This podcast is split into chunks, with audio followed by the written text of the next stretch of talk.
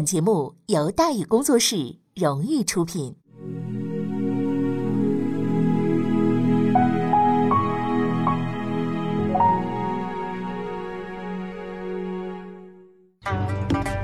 说书唱戏劝人方，三条大道走中央，善恶到头终有报，人间正道是沧桑。给您续上一杯茶，我慢慢的说，您细细的品。听大禹。话说明朝，除了咱们广播直播以外啊，我们还在喜马拉雅独家网络发布。各位呢，可以登录喜马拉雅手机和电脑客户端，搜索“大禹茶馆”，选择收听。上期节目咱们说到哪儿啊？咱们说到拆东补西，卢象升调任辽东，猛人出场，孙传庭巡抚山西。孙孙传庭呢，做山西巡抚的时候，高迎祥啊也来到了啊，巡抚陕西啊，这个高迎祥呢也来到了陕西了。他之所以来陕西呢，是因为此时陕西是比较好混的啊。虽说这个洪承畴一直都在陕西，但是他手底的红兵呢也是相当厉害的。可是最近呢。他正在陕北对付另外一位老冤家李自成，也不知道是李自成让他来帮忙的，反正还是干嘛的。就是听说陕西巡抚比较软，好捏是吧？哎，这高迎祥义无反顾的就带着兵冲来了。嗯，自古以来，从上呃这个从下至上啊，要想进入陕西啊，必先呢经过汉中。所以当年刘备占据四川，要攻击曹操的长安，必然呢要占据汉中。此后呢，诸葛亮六次北伐都经过汉中出祁山作战。高迎祥呢也不例外，但是在进军汉中的路上，他被一支军队呀给挡住了。率领这支队的队伍的是谁呢？孙传庭。对于孙传庭啊，高迎祥并不熟悉，也不在乎啊，因为目前眼门前这个这一支部队呀，也就万把来人啊，这这也不难打啊。那随即呢，率领军队发起了攻击，打了几次，损失了上千人，没打动，哈哈，兵力占据优势，但是多年的战斗经验告诉高迎祥，不得了了，眼前这支军队太邪门了，是吧？不能再打了，他决定绕道。他的直觉非常准确，那支镇守汉中只有万把人的部队，在历史上有一专门的称呼，叫。秦军啊，咱们说了，明末的军队啊，战斗力最强的是关宁铁骑，排第三的是天雄军，那排第二的是谁呢？就这个秦军。关宁铁骑强悍是因为它机动性强，天雄军善战是因为团结，而秦兵这个战斗力厉害是因为个性啊。这个你会发现，你查明代兵部的资料，你会发现啊。秦兵的主力啊，大都来自同一个地方——陕西榆林。榆林是个非常奇特的地方，据说每次打仗的时候，压根不用动员啊，你站村口喊两嗓子，打仗了啊，是吧？反正这种喊出啥，无论男女老幼，哎，从家里边抡着自己家里边的东西就来了，是吧？而且说砍就砍啊，绝无废话，因为这里只有士兵，没有平民。榆林呢是明朝九边之一，自打朱元璋起的那个时候起呢，就不怎么种地了，传统职业就是当兵。平时呢街坊四邻的聊个天啊，说的也不是今年种了多少亩地呀，种的都什么种子，收了多少粮食啊，哎，而是问什么呢？大伙儿坐一块聊天这个呃，你你你你你你们今年都冲到哪个地方了？都打打什么地方了？就砍了多少人头啊？啊，因为按人头收费嘛，是吧？几百年下来，形成了独特的个性。具体表现的时候，进攻的时候，就算只有一个都敢冲锋；哎，撤退的时候，就算只剩一个也不投降。你这有个性吗？而且这里的人呐，跟民军呢相当有缘分。听说民军来了，就算只是路过，那都极其的兴奋啊，兴奋的搓搓手，是吧？冲出去就打，男女老幼齐上阵。估计是当兵的人多，什么张大叔、李二伯了，上次死的民军手里喊一嗓子，能动员一群亲戚。后来李自成攻打榆林，全城百姓，包括大妈大爷在内，没一个投降的。哎，就凭这个县，足足跟李自成死磕了八天，这玩意儿太强悍了。孙传庭的兵大致就是这些人，所以高迎祥没办法，是非常正常。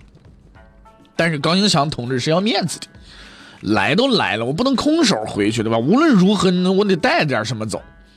所以人有的时候不能太执着，是吧？执着的高迎祥经过深刻思考、多方查找，终于想到了一个办法。什么办法呢？他找到了一条隐蔽的小路，从这条小路呢，可以绕开汉中，直逼西安。只要计划成功，他就能一举攻克西安，占领陕西，大功告成。一千多年前，有两人在几乎相同的地方陷入了相同的困局，他们都发现了这条路。一人说：“有此地进攻，必可大获全胜。”另一人说：“若设伏于此，必定全军覆没。”没错，这两人一个叫卓亮，一个叫魏延，他们发现的这条小路叫做子午谷。至于结局嘛，就看过《三国演义》的这个地球人嘛，基本上都知道嘛，是吧？魏延想打，诸葛亮不让打，最后司马懿跳出来说：“我就知道你不敢打，是吧？”对于这个故事呢，许多人都说诸葛亮太谨慎了。那按魏延那个搞法，早就打到长安了嘛。魏延自己也这么说的嘛。而在高迎祥的故事里，只有魏延，没有诸葛亮。所以一千年以后，他在同样的地方做出了不同的选择，哎，出兵子午谷。崇祯九年七月，高迎祥率领主力冲入了子午谷，在这里他将迅速到达西安，但他不知道这条路还通往另外一个地点，那就是地狱。子午谷之所以是小路，是因为小。对高迎祥而言，这句话绝对不是废话。由于这个道路狭窄啊，而且天降大雨。他这几万大军走了好几天，才走了一半人困马乏，是物资损失严重。但高迎祥毫不沮丧，因为他相信这个出乎许多人意料的举动，几天之后必将震惊天下。许多人确实没料到啊，但许多人里并不包括孙传庭。七月十六，经过艰苦行军，高迎祥终于到达黑水峪。只要通过这里，前方就是一马平川呐。然后呢，满怀憧憬的高迎祥，啊，看见了满怀愤怒的孙传庭。愤怒是可以理解的，为什么？因为孙传庭在这都等了十五天了，你他妈来不来呀？对不对？孙传庭这个军事嗅觉极为敏锐，从高迎祥停止进攻的那一刻，他就意识到这兄弟要玩花样了。而他唯一可能的选择，只能是子午谷。所以在撤离汉中，在子午谷的黑水峪呢，他就耐心等待起来了，因为他知道艰苦跋涉之后，出现在他面前的高迎祥是十分脆弱的。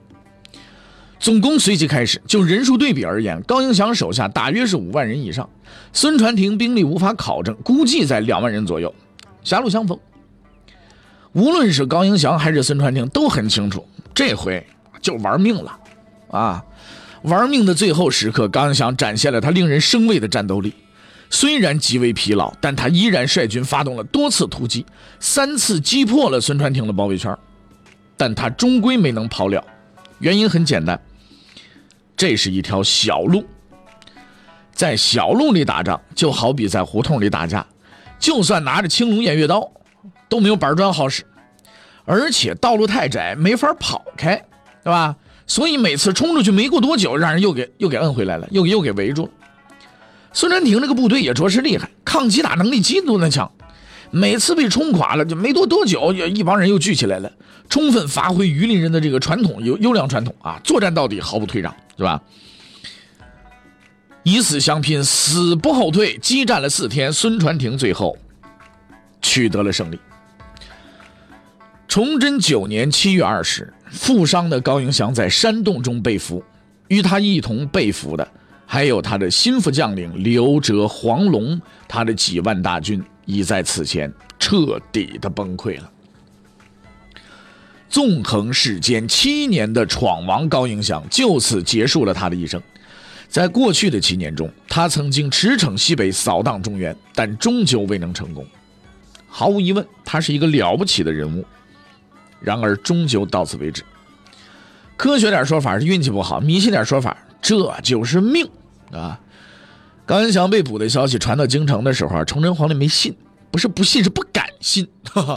不是说了吗？得七年的时间才能这个什么呀，对不对？才能灭了高迎祥。这怎么没用七年？这几个月的时间就给灭了呢？等人到了面前了，哎，这个崇祯才敢信啊！处死高迎祥的那一刻，崇祯开始相信自己。可以力挽狂澜了。高迎祥被杀，对崇祯而言是利好的消息，而对某些头领而言，似乎也不是利空。高迎祥死了以后啊，许多头领纷纷投降，比如说什么蝎子块冲破天这些玩意儿啊，原先跟着高闯王干，闯王都没闯过去，那自己也别闯了，就消停得了。但有些人是比较高兴的，比如说张献忠。张献忠啊，跟高迎祥似乎有点矛盾。原先曾经啊跟着打凤阳，后来分出去单干的，这也不在一个地界混，反正算是竞争关系吧。啊，高迎祥死了以后，论兵力呢，他就是第一了。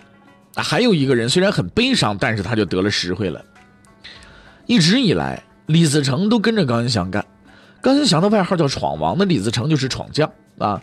据某些史料上说，李自成是高迎祥的外甥啊，这话估计也不怎么靠谱，但是他们关系铁，这是一定的。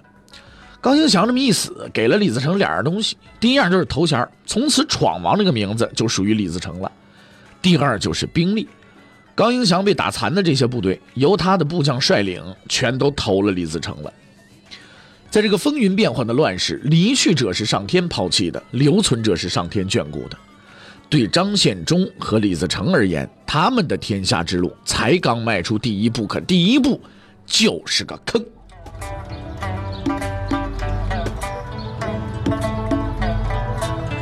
我们之前说过啊，对民军头领而言呢，崇祯九年是个流年，卢象升来了，打得乱七八糟，好不容易跑进山区，卢象升调走了，来了个孙传庭，还把我高迎祥给干掉了，是吧？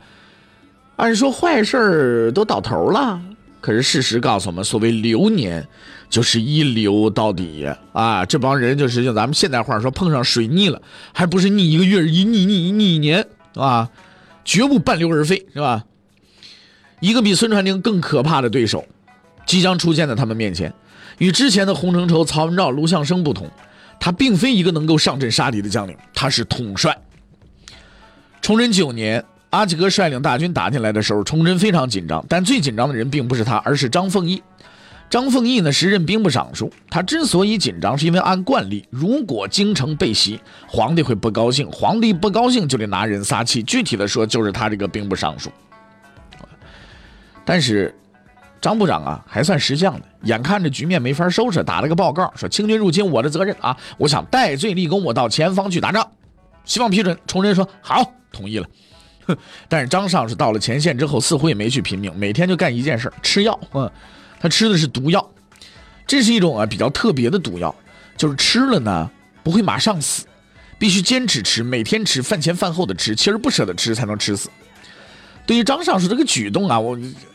你你对不对？你想死，你你把腰带解开，往房梁上一吊，凳子一蹬就完了呗。不行，厨房弄把菜刀往脖子上一抹就完了，费那么大劲干什么呀？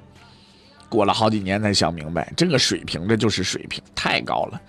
如果自杀，按当时状况算是畏罪，死了没准抚恤金都没有。但是要上阵杀敌，似乎又没那个胆儿，索性干脆慢性自杀，就当我在前线自然死亡了，还算是牺牲在工作岗位上，对吧？这也算是这个啊工伤是吧？这个这个这个功劳是吧？该享受的待遇一点也不少，你说这是不是个老狐狸吗？这兄弟不但死得慢，算的也准。清军九月初退兵，他九月初就死，一天都没耽误。他死了就就拉倒了吧？可是崇祯同志不能拉倒啊！你死死了死了，这必须得有人继续干活啊！在榜样的前面呢，岗位风险太高了，说了半天没人愿意干。左右为难之际，崇祯想到了一个人，这个人很孝顺，曾经三次上书请求让自己替父惩罚受罚。哎，那是他处这个决心的处罚这个杨鹤的时候，他还清楚的记得这个人的名字叫杨嗣昌。杨嗣昌字文若，哎，湖广武陵人，万历三十八年进士。崇祯见到杨嗣昌的时候很忧虑，局势实在是太差，民军闹得太凶，是吧？清军打得又太狠，两头夹攻，东一榔头西一棒槌，实在难以对付。这么下去，亡国是迟早的事，怎么办？杨嗣昌就说了一句，就这一句就够了，说大明若亡，必亡于刘贼。哎，如果你仔细想想，你话你会发现这句话实在是准的离谱啊！按照杨嗣昌的说法，清军或许很强，但短时间内不是威胁。如果不尽快解决民军，大明必定崩溃。简单的说，就是先解决内部矛盾，再解决外部矛盾。为了实现这个意图，杨嗣昌还提了一个计划。这个计划在历史上的名字是八个字叫“四正六与十面张网”。四正啊，包括什么地方呢？包括这个湖广、河南，还有陕西，还有凤阳。六余呢，是指山东、山西、应天、江西、四川、延绥。简单的说，啊，这个优秀计划的大致内容，是一部看起来并不怎么优优秀的这电影啊，就是《十面埋伏》啊。它这个大字意思是什么？就是全国范围之内设置十个战区，四个主要，六个次要，是吧？只要发现民军出现，各地联合围剿。简而言之，就是划定管辖范围，哎，在谁的地方出事让谁去管，出事的主管，没出事的协管。听完杨嗣昌这个计划，崇祯一拍大腿：“得嘞，我用你用的太晚了，就是你了。”对于这句话，朝廷的许多大臣都认为，哎，彻彻底底的胡扯。你甭管是杨嗣昌还是他那个什么十面埋伏，空口白说，毫无价值啊！在他们看来，杨嗣昌同志将是第三个被干掉的兵部尚书。可是他们错了。如果说在当时的世界上还有一个人能够拯救大明的危局的话，那么这个人只能是杨嗣昌。两年之后，只剩十八个人的李自成和束手投降的张献忠，可以充分说明这一点。所有的转变都从这一刻开始。魏忠贤清军入侵，民变四起，朝廷斗争紧张痛苦，毫无生机，但始终未曾放弃。或许崇祯本人并不知道，经过长达八年暗无天日的努力，他即将迎来大明的曙光。放他去，这就是崇祯的想法。崇祯死之前曾说过这么一句话，叫“诸臣误我”。对于这句话，大多数的人都认为啊，是在推卸责任。但是你考证完崇祯年间的这个朝政啊，你你你仔细想想，这句话是比较正确的。确切的说，就是给崇祯打工的这帮大臣们啊，除了一小部分人之外，大多数可以分为两种：一种叫混蛋，一种叫混账，对吧？这个世界上有两种人最痛苦，第一种是身居高位者，第二种是身居底层者。第一种人很少，第二种人很多。第一种人叫崇祯，第二种人叫百姓，而最幸福的就是中间那波人。那帮臭不要脸的人，主要工作就是欺上瞒下，具体特点就是除了好事什么他妈都干，除了脸什么都不他妈要啊，就就他妈不要脸。崇祯每天打交道的就是这帮子不要脸。你比如说，崇祯三年西北灾荒，派去十万担粮食赈灾，从京城出发的时候就剩了五万了，到了地方还剩两万，分到下边就剩一万，实际领到手就剩五千了。这事儿估计是办的太恶心，让崇祯给知道了，极为愤怒，亲自查办。哼，案情查明，先动手的谁？户部的官员。东西领下来，甭管好坏，拦腰先切一刀，然后到了地方，巡抚再来那么一下子，知府再来那么一下子，剩下的发到乡绅手里，美其名曰代发，带着带着就成他们仓库里的粮了。结合该案，综合明代史料，崇祯时期的官员比较符合如下规律：脸皮的厚度跟。级别职务大致成反比例增长，越往高层脸皮越厚，比城墙拐角还厚，这是比较合理的。位高权重的几十年下来，有身份也要面子，具体办事的就不一样了。树不要皮，必死无疑；人不要脸，天下无敌。那好欺负的就往死了欺负，能捞钱往死了捞。什么名节脸面，呸！要那玩意儿干什么？都顾不上了，捞实惠才是最实在的啊！正如马克思所说，资本的积累那都是血淋淋的呀。而且这波人还有个特点，什什么什么青史留名、国家设计，噗，那都太远了。你跟他们讲道理，什么促膝谈心没有用。用咱们今天话说叫吃软啊，只是吃硬不吃软的啊。教育没有用，骂也没有用，哎，往脸上吐唾沫也没有用。相对而言，比较合适的方式是拿火柴棍把他眼睛支上。唾一口退到他眼睛里，再说一句：“孙子，我能治你。”比如说，当年追查阉党，就那么几个人，研究来研究去，连亲手干掉杨涟的徐显纯都研究成过失杀人，撤职了事，还是崇祯亲自上阵才把这人给干掉了。你说这帮人能干什么？你再比如这事儿，案发后，崇祯生气吧？生气，下令严查，查到户部，呀，户部说我们研究一下吧，研究半天，拉出来几个人失职，给撤了，准备结案。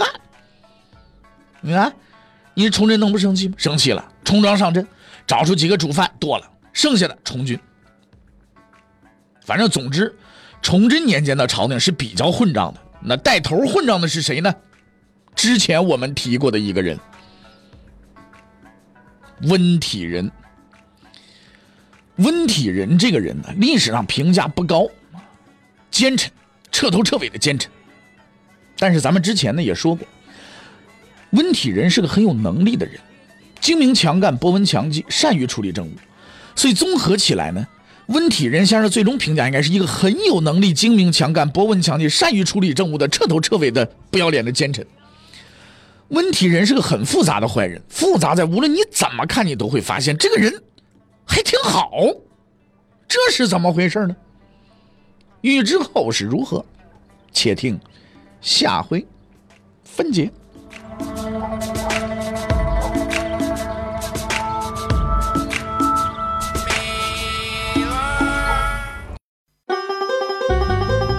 各位，你想跟大禹交流吗？